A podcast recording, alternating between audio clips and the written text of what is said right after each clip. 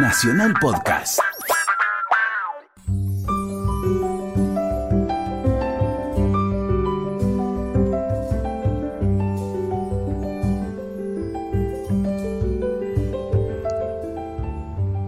Hola, ¿qué tal? Buenas tardes. Estamos en AM870 Radio Nacional, estamos en Resaltadores. Vamos a estar conversando de libros de acá hasta las 5 de la tarde con Luciana Vázquez, mi amiga y compañera que me acompaña todos los domingos. Buenas tardes, Luciana. Muy buenas tardes. ¿Todo bien? Todo muy bien. Te quería preguntar, te quería hacer una pregunta a bocajarro. A bocajarro. Sin que te haya preparado a tal efecto. Dale.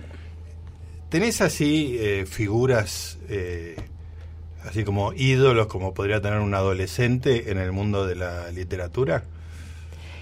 Mm, tanto como ídolo no. Me gustan autores que he leído todo lo que han publicado, McEwan, por ejemplo. Sí.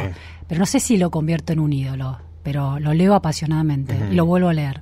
¿Y te interesás por la vida, así buscas eh, No. o mantenés una distancia protocolar? No, no, no, no, no tengo esa, mm, ese acercamiento de fanático que quiere saber todo. Leo sus obras, eh, las vuelvo a leer, son de lectura recurrente, las marco, me sirven para pensar cosas, cosas muy personales también, Claro. ¿no? Pero no, no tengo la, la cosa del stalker que está mirando la vida, la vida del, del autor. No, No corre peligro. No corre peligro, por lo menos por tu parte. Sí. ¿Por Este- qué? ¿Vos, vos cómo es? Tengo, me quedó una cosa de la adolescencia de, de tener así figuras que son como faros, que me, me, me- me encantan como perso como lo que han hecho en cada uno en su área, este, y que son como faros, digamos, Sí. ¿no? Que me, este, y, y a ese candor este, juvenil no se me fue nunca, digamos, ¿no? Entonces les tengo como un cariño muy, muy particular. Yo me pregunto si siempre fui un alma vieja, Ay, porque no pobre. sé si tuve alguna vez ese candor Nunca te pasó. por nada. Ningún cantante de rock, No. este, el- No. que el fútbol te ayuda mucho eso, ¿no? No, no colgué ídolos. ningún póster en mi cuarto. Ah, mirá. ¿Vos? Pero, pero por favor, por no, supuesto. Qué raro eso, ¿no? Sí, sí. Raro de tu parte. De mi parte, evi- evidentemente, ¿no? Sí, me parece que, que hay mucho póster colgado en el cuarto de los Sí, adolescentes. sí, sí. Bueno, te digo, mi- mis, mis faros así, este, ya de, de- tendría que yo, 20 años más o menos que, que los empecé a, a adoptar y después con el tiempo incorporé otros. Eh, el primero fue mm, Darwin. Ajá.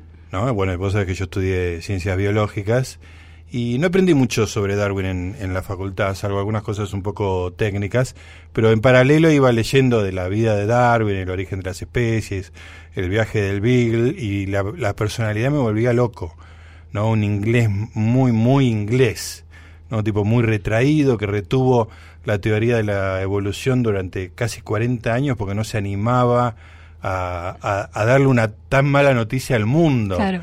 ¿No? De que, de que no era una cuestión de Dios, un plan divino, sino que evolucionábamos de otros animales, este, le daba como miedo, digamos, ¿no? Y, y yo este, lo imagino a él, como, como he leído de su vida, a Darwin, muy este, pensando, le voy a hacer más difícil la vida a la gente, ¿no? Este, y, y después finalmente apurado porque otra persona, otro científico, Wallace, había llegado a las mismas conclusiones y le mandó una carta diciendo, llegué a esta idea, el tipo se quería matar, ¿te imaginas? 30 Le años o spoileó 40 años. la teoría. Claro, de repente él tenía todo armado perfecto y aparece un tipo de la nada que le dice, "Pensé- estoy en las Indias occidentales y pensé esto, las Indias orientales. Este, y ahí se quería matar y, sa- y salieron en conjunto, digamos. Pero tu Darwin fanatismo hacía que leyeras todo su obra, la vida y además tuvieras póster. No, me gustaba la, la, la- digo, la idea de la teoría de la evolución, el papel de la teoría de la evolución en la historia de las ideas y la personalidad de. Darwin. Tenía una foto de Darwin en mi pieza de veinteañero. ¿No? Es, es una imagen hermosa, porque Sí, está sí, pelado con esa barba, Claro. esa- esas fotos de comienzo de la fotografía, que son Sí, este, sí, tienen sí. Un, un sepia maravilloso. Sí, tal cual. Pero siempre fue como un- un- una especie de, de guía, ¿no? De este, de- no te digo guía porque tampoco me iba, me iba a llevar por, por los caminos de la vida, pero era un, una referencia. Después, bueno, tuvimos una, una este, un, cariño muy especial con Bob Dylan, este, que le seguí toda la, carrera, tenía un póster de... Al lado del de Darwin. Al lado de Darwin estaba Dylan.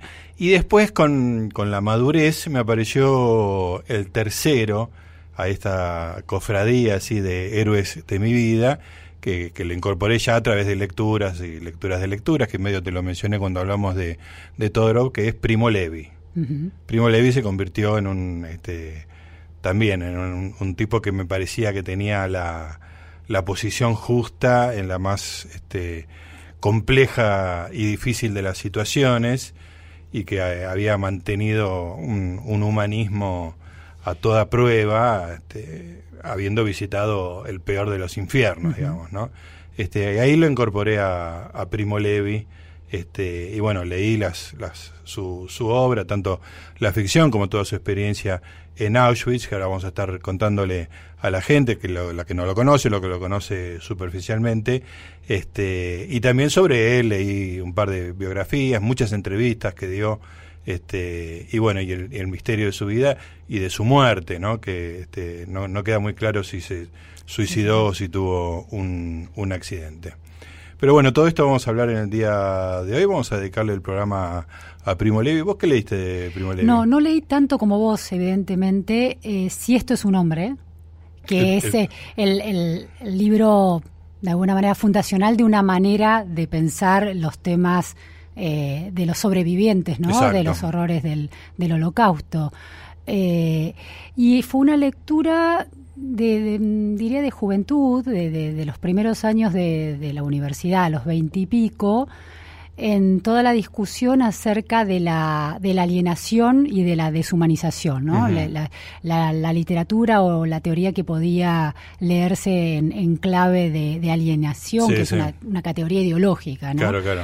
Em, y lo que recuerdo, el impacto de esa, de esa lectura porque era una lectura seca. Muy seca. Claro, entonces era la posibilidad, es decir, alguien que te contaba el horror en primera persona, sí, sí.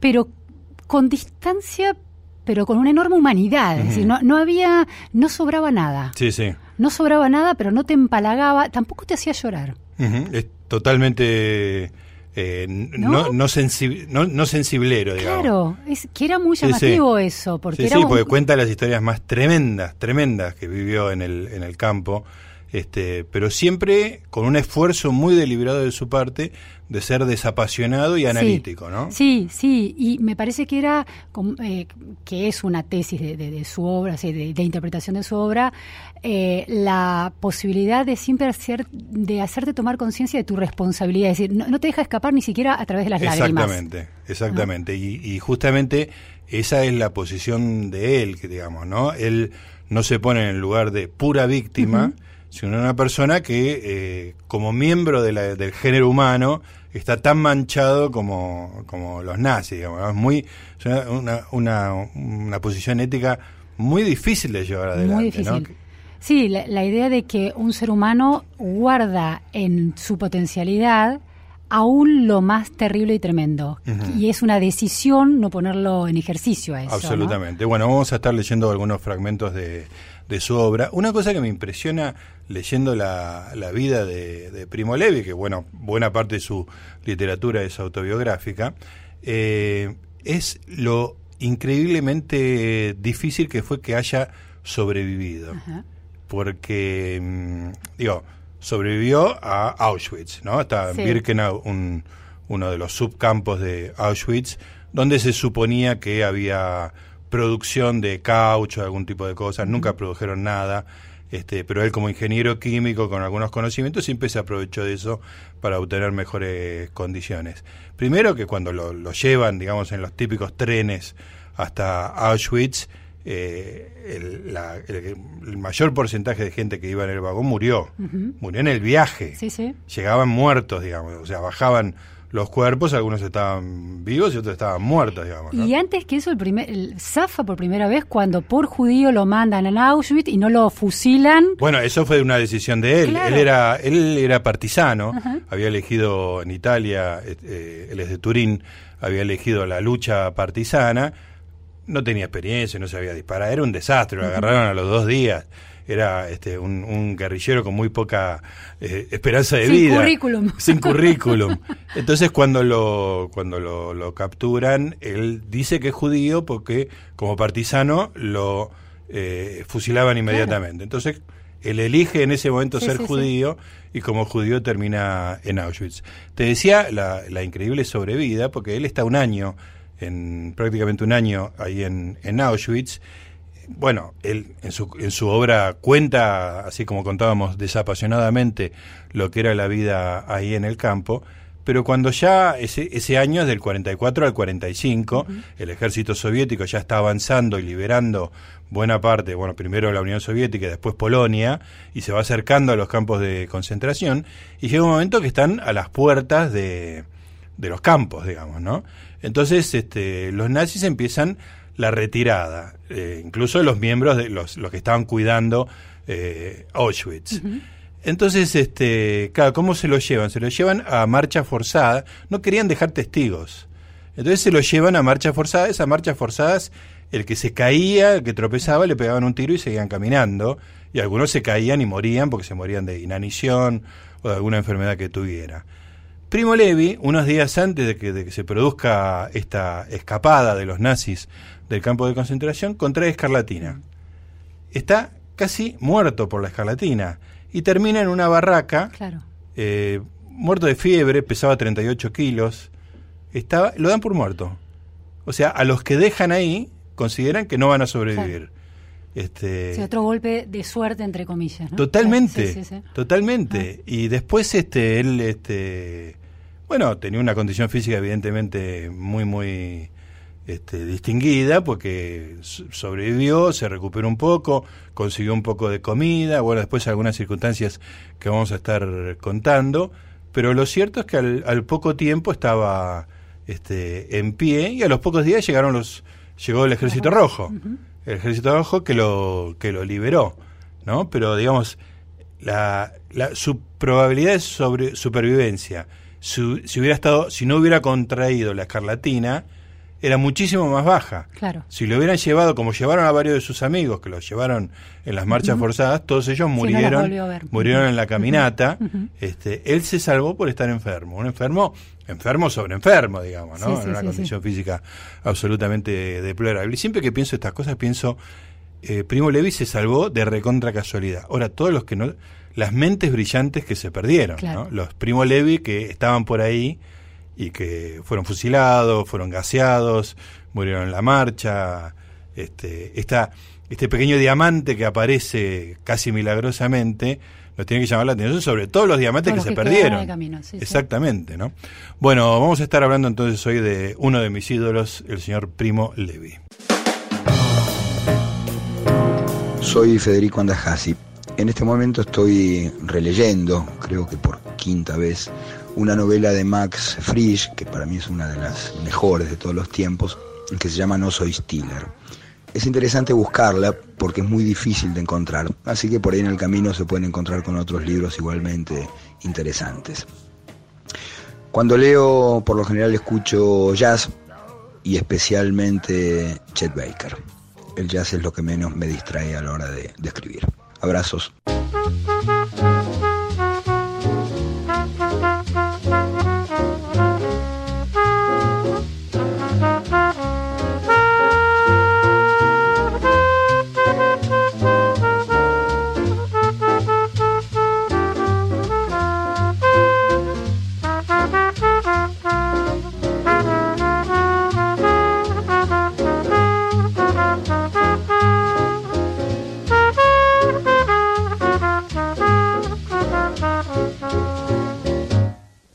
Writing songs of love, but not for me. A lucky stars above, but not for me. With love to lead the way, I've found more clouds of gray than any Russian play could guarantee. I was a fool to fall and get that way. I ho alas and also lack a day. Although I can't dismiss the memory of her kiss, I guess she's not for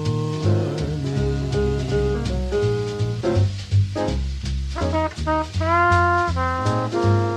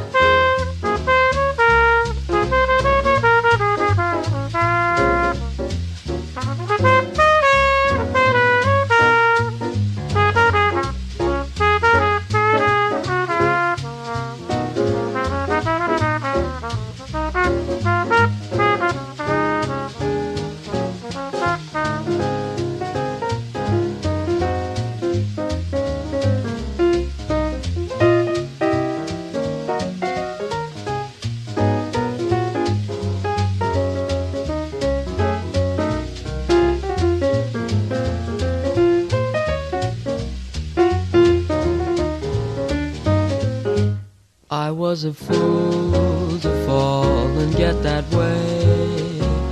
Hi ho, alas, and also lack a day. Although I can't dismiss the memory of her kiss, I guess she's not for me.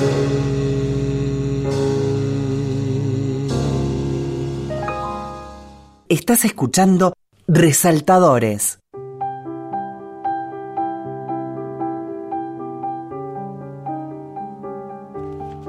Muy bien, seguimos en Resaltadores, estamos en AM870 en Radio Nacional, la radio de todos, y estamos hablando de libros con Luciana Vázquez. Hoy nos dedicamos a Primo Levi, el escritor, ingeniero químico, sobre, superviviente de Auschwitz eh, turinés, de, de, Turín, Italia. Eh, vos es que cuando, cuando él publicó tres libros en la famosa trilogía de Auschwitz, cuando sale del campo, cuando llega después de un periplo muy largo a, a, su hogar en el que vivió toda su vida, escribe su experiencia, esto que dijimos, una descripción tan desapasionada y tan uh -huh. analítica, un libro que se llama Si esto es un hombre. Uh -huh. ¿no? El libro fue publicado en 1947, la editora importante Einaudi lo rechazó, no le interesaba, eh, editó 2.000 ejemplares, no vendió nada. Cinco años después, 1952, este, lo, lo, lo, vuelven a encontrar. Una editora de Inaudi encuentra esa edición, lo lee y dice, esto lo tenemos que publicar nosotros y tiene que, que ser conocido. Y ahí empieza este, Primo Levi a convertirse en un escritor importante. Es muy interesante la idea de que la gente no estaba preparada claro. para leer eso en la posguerra. Claro. ¿no? Que era imposible de escuchar. Sí, sí, sí, sí. Sí, sí, se estaba inventando una manera de concebir lo, lo que había sucedido, que era tan inconcebible de alguna manera. No existía la palabra holocausto. Claro, no existía la palabra holocausto. Y si vos ves algunas películas de la década del 60 comienzos, el capítulo judío sobre... Hay una película rusa de la década del 60, un documental muy famoso, que se llama El fascismo al desnudo. Este, mi papá del PC me lo hacía ver cuando yo era chiquito. Y la mención al, al holocausto es eh, muy superficial. No había una conciencia, no se podía hablar del tema. Y una fantasía que tenían los sobrevivientes era justamente que ellos eh, hablaban y no los escuchaban. No una fantasía, un sueño. Un sueño recurrente que tenían. Un sueño que ten, tuvo. Una pesadilla. Una pesadilla. Una pesadilla. Que ellos eh, volvían, incluso cuando no habían vuelto todavía a sus hogares, claro. Tenían la sensación de que iban a llegar, que les iban a hablar y que la gente, en el sueño que tenía Primo Levi, su interlocutor se daba media vuelta y se iba. Le daba la espalda. ¿no? Es muy impresionante sí, eso. Sí. Y eso sucedió en la práctica, digamos. ¿no? Y de hecho, en alguno de los libros, no me acuerdo cuál, él cuenta que uno de los este, guardias nazis, uh -huh. en un momento le dice, ustedes ya perdieron, porque nadie va a creer que pasó esto. Ustedes sí, ustedes van a morir, pero incluso si ustedes pueden sobrevivir y salir de este campo, nadie les va a creer lo que pasó. Sí, este, sí, lo inaudito, ¿no? Y entonces ahí es donde él se siente la necesidad de este, de dar, dejar un registro que sea un registro frío y analítico, ¿no? Ese registro que estábamos contando, que dé cuenta de lo que la experiencia de vivir en ese campo, pero contada como si fuera un entomólogo, ¿no? Las costumbres de las hormigas en la colonia. Sí, sí. ¿No, no?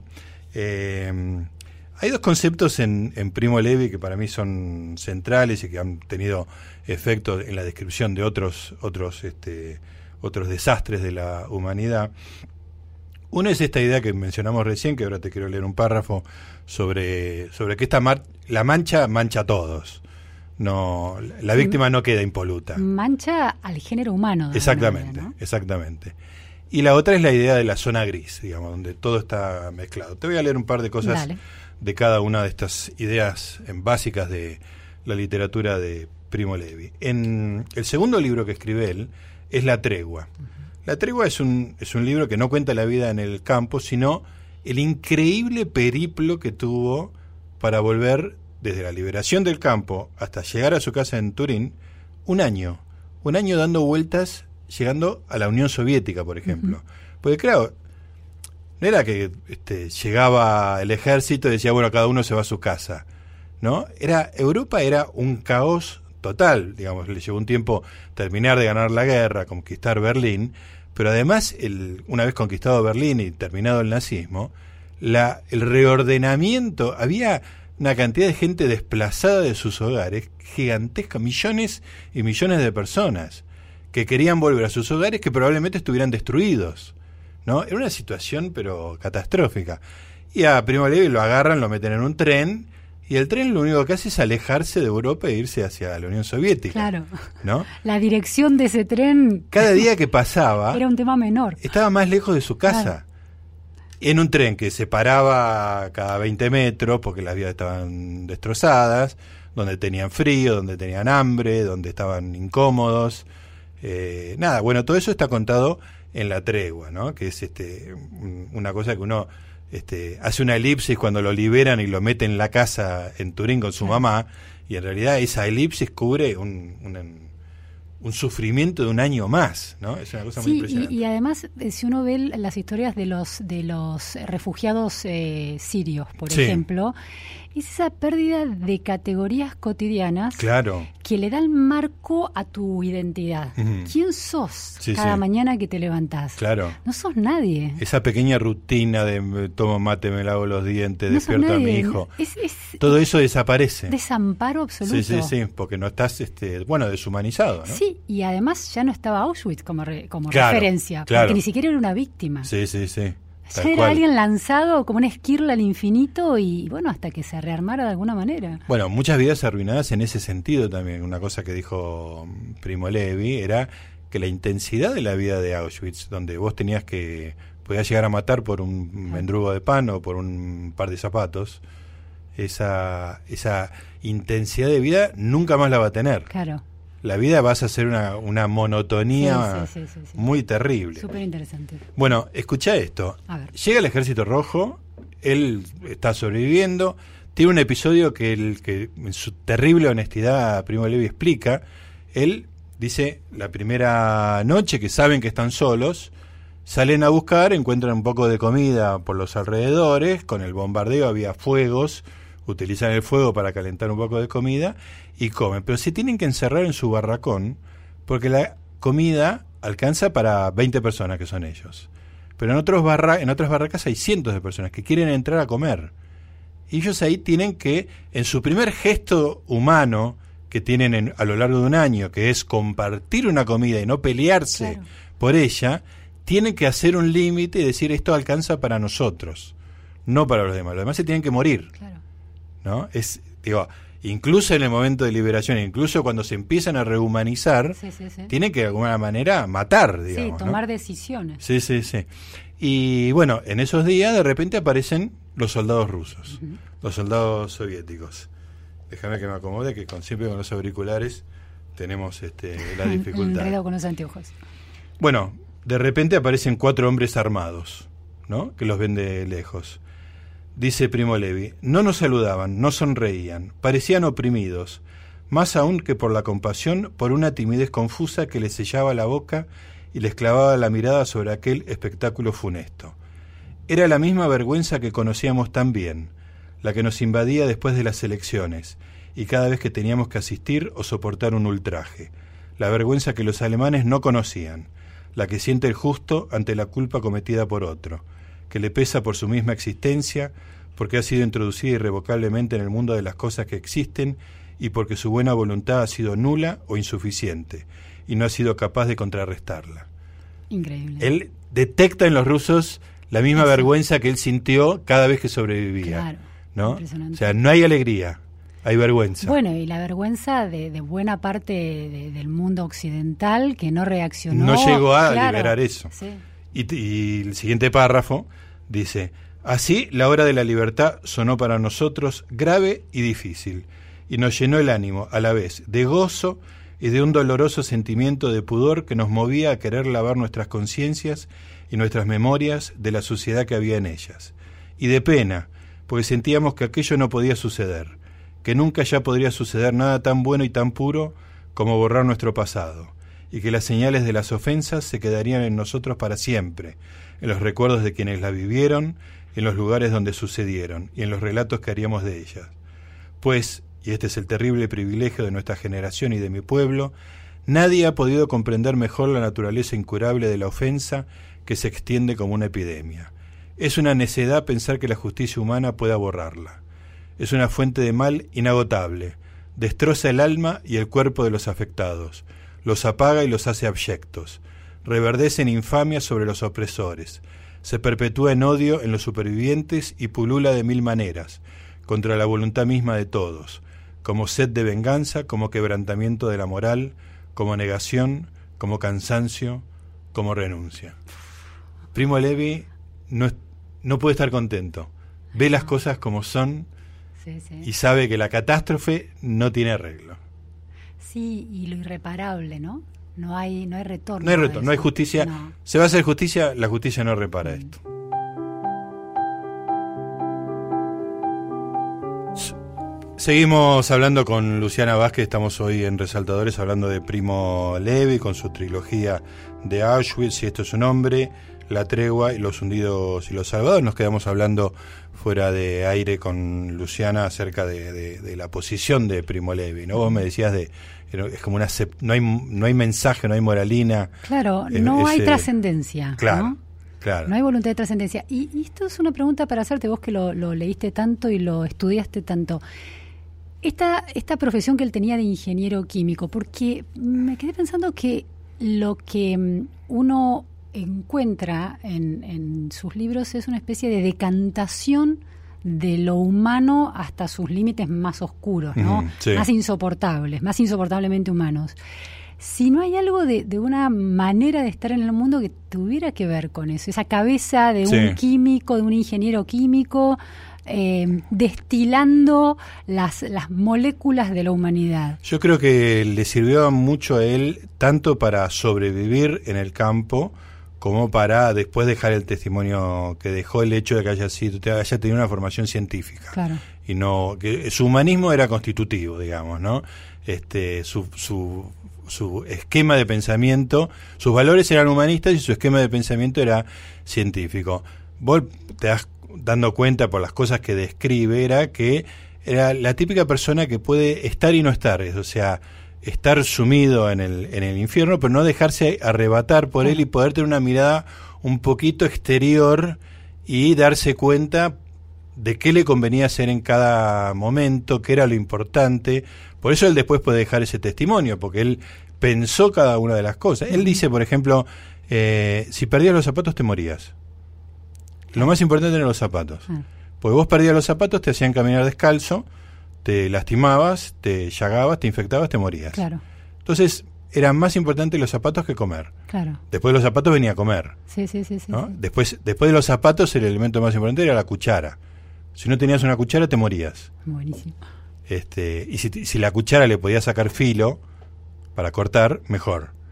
Sí, sí, disecar elementos y volver a darles Claro. un sentido en esa nueva composición química que se armaba. Exactamente. Sí, sí. Y una vez que él, eh, so- gracias a todo eso, gracias a la suerte, gracias a su conocimiento, a su entereza física también, evidentemente, eh, sobrevive y después para dejarle el legado al mundo hace el mismo sistema. Tengo que contarlo de una manera este, que no rechace a nadie, que sea analítica, que, que la gente no se deje llevar por los sentimientos, que no se, como decías vos hace un rato, que no, que no se aliviane con la lágrima, sino que se empape de esta, de esta realidad, ¿no? Este, Es muy, muy fuerte esa, esa cosa. De todas maneras hay que tener una, una personalidad muy, muy particular y sobre todo una honestidad tremenda. La es una de las cosas que más refulge en la obra de Primo Levi, es lo, lo honesto que es, ¿no? Este, él no queda como héroe, no, queda, este, le da siempre un poco de vergüenza cuando en algún episodio él queda bien, dejan claro todas las veces que él este, tuvo actos que no podía ser de otra manera, digamos, en, el, en la lucha por la supervivencia, digamos, era su vida contra la vida de los otros, de sus pares, digamos, ¿no? Este, pero al mismo tiempo reconociendo todo eso, reconociendo los claroscuros que había en la relación con los este, con los guardianes, ¿no? Ya sea con, con, los nazis, incluso con los con los Sonderkommando, con los judíos que se ocupaban de este del trato con los este con los judíos ya este Sí, en esas jerarquías perversas y pervertidas que, que, se armaban en el campo de concentración. Absolutamente. Este, y entonces él él escribe, si esto es su nombre, este libro que contamos que primero no, no puede ser leído por la sociedad y después sí, una vez más preparada la sociedad, ya puede ser leído. Después escribe La Tregua, que un poco tiene el recorrido hasta llegar a su casa. Y después un libro bastante posterior, que completa la trilogía, que es Los hundidos y los salvados, que son es, no es tanto descriptivo del día a día, del cordón del zapato, del mendrugo, de la cuchara, de la crueldad particular de los guardias, sino que son reflexiones un poco más generalizadas, siempre, como bien método científico, siempre apoyada por los hechos, digamos, ¿no? No hay una reflexión del tipo francés que echa alas este, y se deja llevar por la retórica, sino que siempre está aferrado a el día a día cotidiano, digamos, ¿no? Y en este libro, Los hundidos y los salvados, es donde él desarrolla esta idea de la zona gris, ¿no? Este, esta idea tan difícil de aceptar para, sobre todo para el arte que quiere representar estas, estas escenas tan terribles de la tragedia humana, este, en la cual las cosas no son ni, ni blanco ni negro, digamos, ¿no? Que hay egoísmo por parte, hay egoísmo y lucha por la vida por parte de la víctima y de repente hay actos humanitarios por parte del victimario, digamos, ¿no? Generando una, una situación mucho más compleja de lo del, del, simple blanco y negro que uno imaginaría a priori. que el deber ser o que la ideología impone, ¿no? La, la simplificación de los buenos y los malos, la distribución de la maldad. Exactamente. Te voy a leer eh, justamente en Los hundidos y los salvados hay un capítulo que se llama La zona gris, donde él desarrolla. Te voy a leer dos cosas. Una es la idea de la zona gris y después un ejemplo, prepárate para escuchar algo muy, muy terrible, pero vale la pena hundirse en la literatura de, Primo Levi. Em, bueno, dice Primo Levi, dice que, bueno, como que la naturaleza humana siempre está eh, tendiente a la cosa deportiva, buenos, malos, ganadores, perder, sí, no, blanco y negro, etcétera, etcétera. Dice Primo Levi en la zona gris, este deseo de simplificación está justificado, la simplificación no siempre lo está. Una distinción extraordinaria. Este deseo de simplificación está justificado, la simplificación no siempre lo está.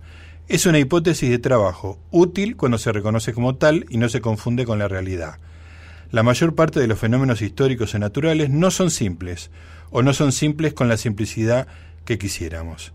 Ahora bien, la maraña de los contactos humanos en el interior del campo no era nada sencilla, no podía reducirse a los bloques de víctimas y verdugos. En quien lee o escribe hoy la historia de los campos es evidente la tendencia y hasta la necesidad de separar el bien del mal, de poder tomar partido, de repetir el gesto de Cristo en el juicio final, de este lado los justos y del otro los pecadores. Y sobre todo a los jóvenes les gusta la claridad, los cortes definidos. Como su experiencia del mundo es escasa, rechazan la ambigüedad. Sus expectativas, por otra parte, reproducen con exactitud la de los recién llegados al lager, al campo, jóvenes o no. Todos, con excepción de quienes hubiesen pasado ya por una experiencia semejante, esperaban encontrarse con un mundo terrible pero descifrable, de acuerdo con el modelo simple que atávicamente llevamos adentro. Nosotros dentro y el enemigo afuera, separados por un límite claro, geográfico. El ingreso en el campo era, por el contrario, un choque por la sorpresa que suponía. El mundo en el que uno se veía precipitado era efectivamente terrible, pero además indescifrable. Que viene a cuento de eso que decís vos, no hay moraleja. Claro. No es que vas a aprender algo acá. Sí, sí, sí. Es indescifrable. No se ajustaba a ningún modelo. El enemigo estaba alrededor, pero dentro también. El nosotros perdía sus límites. Los contendientes no eran dos, no se distinguía una frontera, sino muchas y confusas, tal vez innumerables, una entre cada uno y el otro. Se ingresaba creyendo, por lo menos, en la solidaridad de los compañeros en desventura, pero estos, a quienes se consideraba aliados, salvo en casos excepcionales, no eran solidarios. Se encontraba uno con incontables mónadas selladas y entre ellas una lucha desesperada, oculta y continua. Esta revelación brusca, manifiesta desde las primeras horas de prisión, era tan dura que podía derribar de un solo golpe la capacidad de resistencia. Para muchos fue mortal, indirecta y hasta directamente. Es difícil defenderse de un ataque para el cual no se está preparado. Es tremendo eso, Tremendo. ¿no? Tremendo. Sí, muy interesante, porque si uno piensa, en definitiva fue un, un enorme y terrible experimento social eso, ¿no? claro. Cómo pones a gente que se considere que podría estar bajo el paraguas de la condición de víctima Sí. en el mismo espacio eh, con recursos finitos Claro. por los cuales hay que disputar. Es decir, qué tipo de comunidad se construye Sí, sí. y lo que descubren es la sorpresa de que el otro puede, el otro como vos puede ser tu enemigo. Sí, sí, sí, porque la, la supervivencia es todo. Es todo. La supervivencia es todo. No hay, no hay un nosotros y un Muy ellos. siniestro, ¿no? Sí, sí, sí, porque construye al individuo la, la más radical soledad, ¿no? Es él contra el resto del mundo. Y contra sí mismo, porque se, sorprende de lo que puede llegar a ser y nunca pensó que era. Y por eso algunos directamente, como dice Primo Levi, la sorpresa de eso a muchos los aniquila. los aniquila. También hay que decir que este, este experimento so- eh, social es extremadamente artificial. Terrible. No son las Sí. condiciones de vida No, naturales, no, ¿no? no, no, el, claro. el- el nazismo llevó las cosas a un punto en el cual no se pueden sacar conclusiones. Sí, sí, sí. O sea, la gente se comporta de esa manera en esas circunstancias. Pero esas circunstancias son absurdas. Sí.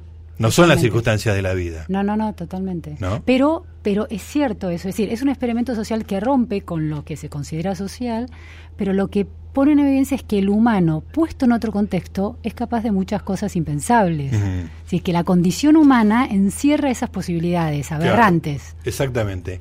Y al mismo tiempo, de esas posibilidades aberrantes, Primo Levi te dice, también encierra lo otro, que es parte de la zona gris. Ah. Incluso en ese momento, y acá te cuento una historia increíble.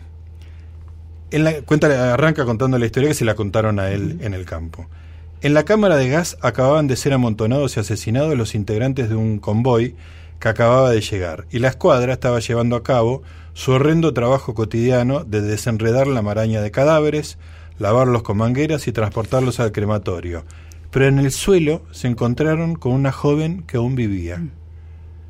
Era un acontecimiento excepcional, único.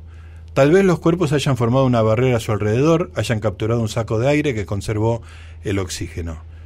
Los hombres estaban perplejos. La muerte era su trabajo cotidiano. La muerte era una costumbre, o porque, porque precisamente o se enloquece uno el primer día o se acostumbra. Pero aquella mujer estaba viva. La esconden, la calientan, le llevan caldo, la interrogan. La chica tiene 16 años, no se puede orientar ni en espacio ni en tiempo. No sabe dónde está, ha recorrido sin entender nada la hilera del tren sellado, la brutal selección preliminar, la expoliación, la entrada en la cámara, donde nadie nunca ha salido vivo, no ha entendido nada, pero lo ha visto todo.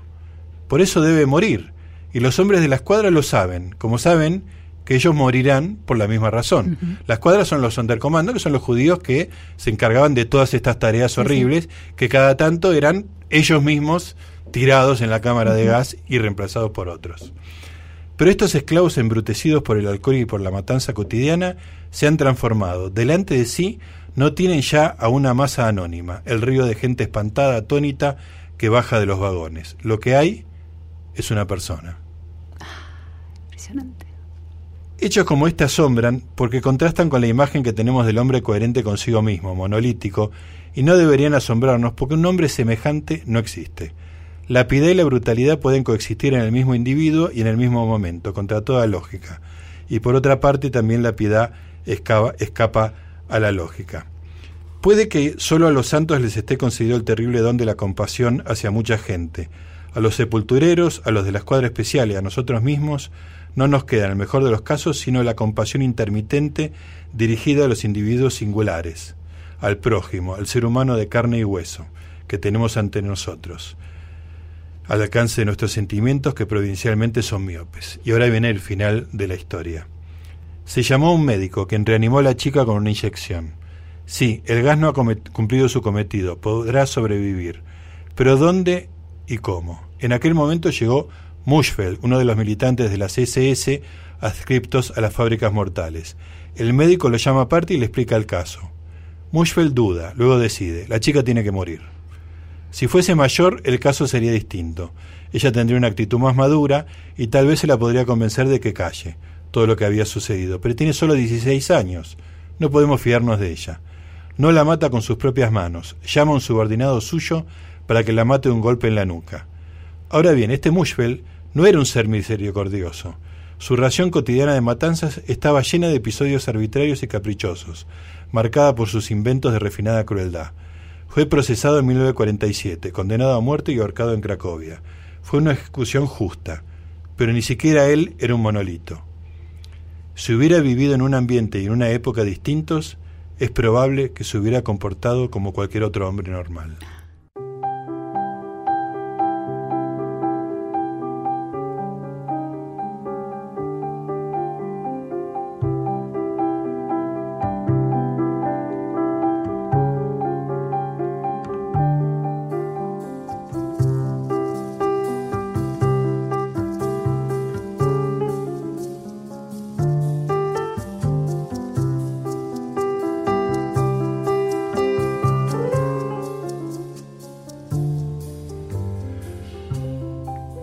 Seguimos en Resaltadores, estamos hablando de libros con Luciana Vázquez, como hacemos todos los domingos de 16 a 17. Hoy nos metimos con un único escritor, una obra magnífica, nos estamos refiriendo a Primo Levi. Básicamente estamos hablando de la trilogía de Auschwitz, si esto es un hombre, La tregua y Los hundidos y los salvados. Pero Primo Levi también escribió literatura. Tiene un libro lindísimo que se llama La tabla periódica. No lo leí. Ah, es hermoso. Me da mucha curiosidad. Porque lo que hace es aplicar a la literatura sus conocimientos de química y le, eh, cada cuento es un elemento de la tabla periódica y relaciona las características de ese elemento con la gente que está, este, que está describiendo en en, ese, en esos cuentos. Ese, creo que es uno de lo más lindo que escribió fuera de su literatura. Por supuesto, él trascendió por, por esta... Por su testimonio. Por su testimonio ahí en el, en Auschwitz. Dio una cantidad tremenda de entrevistas. Eh, hay dos biografías escritas sobre él. Hay una, una de las dos está en castellano, es de Ian Thompson. Eh, es un poco redundante porque, digamos, toda la parte del, del de la vida en el campo, que es lo más sustancioso, digamos, eh, está contada en los libros, digamos, así que de alguna manera, si uno leyó los libros, esa parte redunda, ¿no? Pero de todas maneras, toda la descripción es una biografía muy trabajada con muchísimos testimonios. Y bueno, y tiene este, el, gran misterio de, de, su muerte. Primo Levi vivía en la misma casa que había vivido desde chico con su madre, su mujer, estaba su suegra ciega, su madre también tenía más de 90 años. Eh, en 1987 él tenía 70 años, no daba señales de estar particularmente deprimido, este, pero una mañana salió de su habitación y cayó por el hueco de la escalera. ¿no? Este, difícil pensar que fue un accidente. Da la sensación de que se tomó las precauciones de que no hubiera nadie cerca, pero tampoco dejó una nota, que hubiera sido un gesto un poco más elegante de su parte. Eh, da la sensación de ser un, suicidio producto de un momento de desesperación más que de algo fríamente calculado, digamos, ¿no? Porque aparte, con sus conocimientos de química podría haber este, Sí, elegido otra metodología más segura. Más segura, menos este, dolorosa, este, más este, tranquila. Bueno, pero solo se puede especular porque simplemente una mañana terrible, en 1987, a los 70 años, murió cayendo al vacío. Bueno, te decía que tuvo muchas este, eh, consecuencias, este, fue un, un modo de tratar en circunstancias similares y acá en la Argentina, una sobreviviente de la ESMA desarrolló una obra bastante parecida. Se trata de Pilar Calveiro. Ah, escribió un libro extraordinario que es Poder y Desaparición, que hace básicamente lo mismo. Hace una descripción minuciosa de la vida en la ESMA y de en otros campos de concentración, campos de, la dictadura argentina. Este, y incluso en algún momento ella eh, se menciona a sí misma en tercera persona hace una enumeración y habla de Pilar Calveiro, número tanto, este, como un esfuerzo deliberado de, despersonalizarse, digamos, ¿no? Déjame leerte, tengo poca batería, déjame leerte para que lo relaciones con la zona gris de Primo Levi. Dice Pilar Calveiro en Poder y Desaparición. Estas dos imágenes construidas del otro entraron en... Porque ella dice, cada uno de los militares y los militantes, cada uno tiene una imagen del otro muy, muy arquetípica, muy estereotipada, ¿no? Los militantes pensaban que los eh, militares eran sanguinarios, buscando violencia, y los este, militares pensaban que eran unos apátridas, que no tenían sentimiento. Bueno, cada uno se imaginaba al otro de una manera muy arquetípica. Y dice Pilar Calveiro, estas dos imágenes construidas del otro entraron en colisión dentro de los campos. Está hablando de los campos argentinos. ¿eh? Los universos escindidos donde uno elimina al otro alcanzaron realidad. Pero así como el campo concentra y aísla a un tiempo, así también separa y une simultáneamente. El campo fue un espacio en el que acercar los dos polos del mundo binario, el blanco y el negro, las fuerzas legales y los subversivos, perfectamente separados y diferenciados en un espacio que los coloca en compartimentos estancos en tanto víctima y victimario, sin embargo los obligó a tomar contacto. Ah. Los presos que sobrevivieron meses, en particular a los que se sometió a procesos de recuperación, entraron en contacto con la oficialidad que atendía sus casos. Ese contacto fue muchas veces prolongado. De la misma manera, los guardias que llegaban turno tras turno a cuidar una cuadra, una capucha, comenzaron, a su pesar, a identificar los bultos como personas, a ver caras, a aprender nombres. Lo mismo sucedió con los secuestrados. Sin proponérselo, el campo, dispositivo binario por excelencia, muchas veces ofreció un cierto espacio de gris. Ah, eso es una especie de paráfrasis de la misma experiencia. Es la misma experiencia de, de, Primo Levi. De Primo Levi. Este, y es muy, es muy impresionante. Ella cuenta también que en Mansión Seré, que era de la Fuerza Aérea, que fue el único escape que, que hubo, la que está contado en la película crónica de una fuga de Adrián Caetano, eh, cuando se van dejan una pintada que dice gracias Rubén, que es por un guardia que los trataba un poco más este, eh, humanamente. Claro, en la singularidad, primero hay dos categorías que son un estigma una respecto de la otra, ¿no? Está completamente eh, es una conceptualización generalizada, generalizante, una abstracción. Ahora, la singularidad contra la singularidad se construye una relación. Exacto, no, hay manera de que no sea así.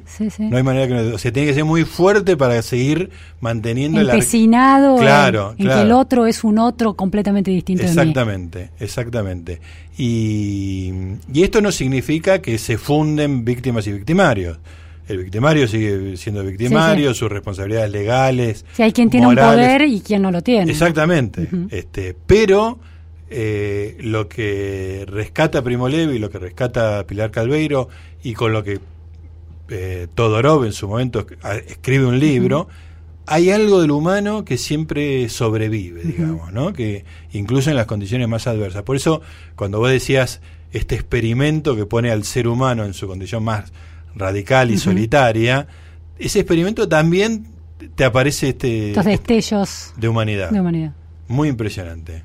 Muy impresionante. Qué buena clase de Primo Levi que nos trajiste, Gustavo. ¿Te gustó? Me pareció genial. Bueno, tantos años de lectura no, no tenía que ser en vano, lo tenía que volcar en algún lado. Bueno, la verdad que es uno, está ahí con, como te decía, con, con Darwin, este, con Bob Dylan, y para no frivolizarlo al principio, para no banalizarlo, no mencioné al Beto Alonso, pero era uno de mis este de, mis faros morales este futbolísticamente. Ahora serían Messi y Riquelme. Bueno, señoras y señores, nos vamos despidiendo. Estuvimos eh, hoy domingo hablando de Primo Levi, algunas cosas muy duras, pero vale la pena, me parece, ¿no? Sí, sin duda, eh, me dieron ganas de volver a Primo Levi. Ahí está, y que la gente que no lo conoce por ahí se interesa a partir de este programa. Ojalá así sea. Señoras y señores, nos reencontramos el próximo domingo, como siempre, a las 4 de la tarde, con Luciana Vázquez y yo, Gustavo Noriega, haciendo Resaltadores, un programa de libros.